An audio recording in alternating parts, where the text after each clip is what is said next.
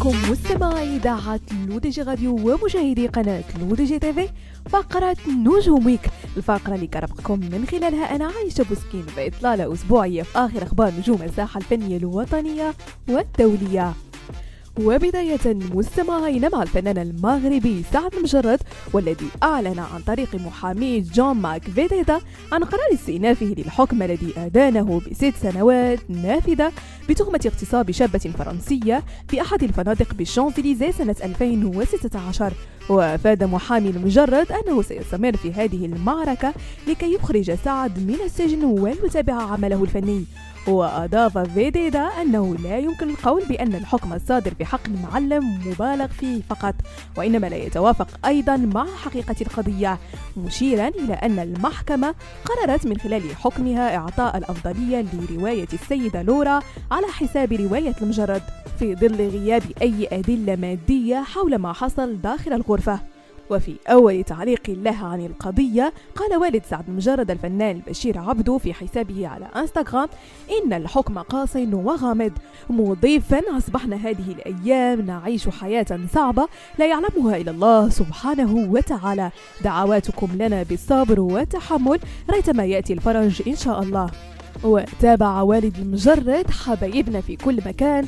أود أن أعبر لكم عن حزني العميق وذهولي لما أصابني وزوجتي وعروستنا غيتا وكل أفراد أسرتنا بسبب ما قضى به القضاء الفرنسي في حق ولدي الغالي. وننتقل مستمعينا لفنان عمر أصيل بطل مسلسل كازا ستريت والذي تعرض لشلل نصفي على مستوى الوجه وذلك بعد مشاركته لمقطع فيديو عبر حسابه بإنستغرام يكشف من خلاله سبب غيابه عن وسائل التواصل الاجتماعي في الأيام الأخيرة.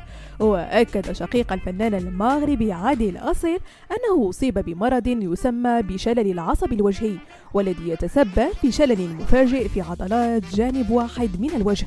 وتفاعل رواد مواقع التواصل الاجتماعي مع عمر أصيل داعين له من خلال التعليقات بالشفاء العاجل. ونختم مستمعين فقرة نجوم Week بالمغنية العالمية ريهانا. والتي أعلن منظمو حفل جوائز الأوسكار أنها ستغني في حفلة توزيع الجوائز السينمائية الأمريكية التي ستقام في 12 مارس في هوليود بعد أسابيع قليلة من عودتها اللافتة إلى الحفلات وستؤدي نجمة البوب أغنيتها Lift Me Up والتي تتنافس للفوز بجائزة أوسكار أفضل أغنية أصلية والمأخوذة من فيلم البطل الخارق Black Panther Wakanda Forever اندين وتضم المنافسة في هذه الفئة أيضا أغنية Hold My Hand للمغنية ليدي غاغا وكانت ريهانا قد خطفت الأضواء قبل حوالي أسبوعين من خلال عرضها الفني خلال استراحة ما بين الشوطين في المباراة النهائية لبطولة كرة القدم الأمريكية Super Bowl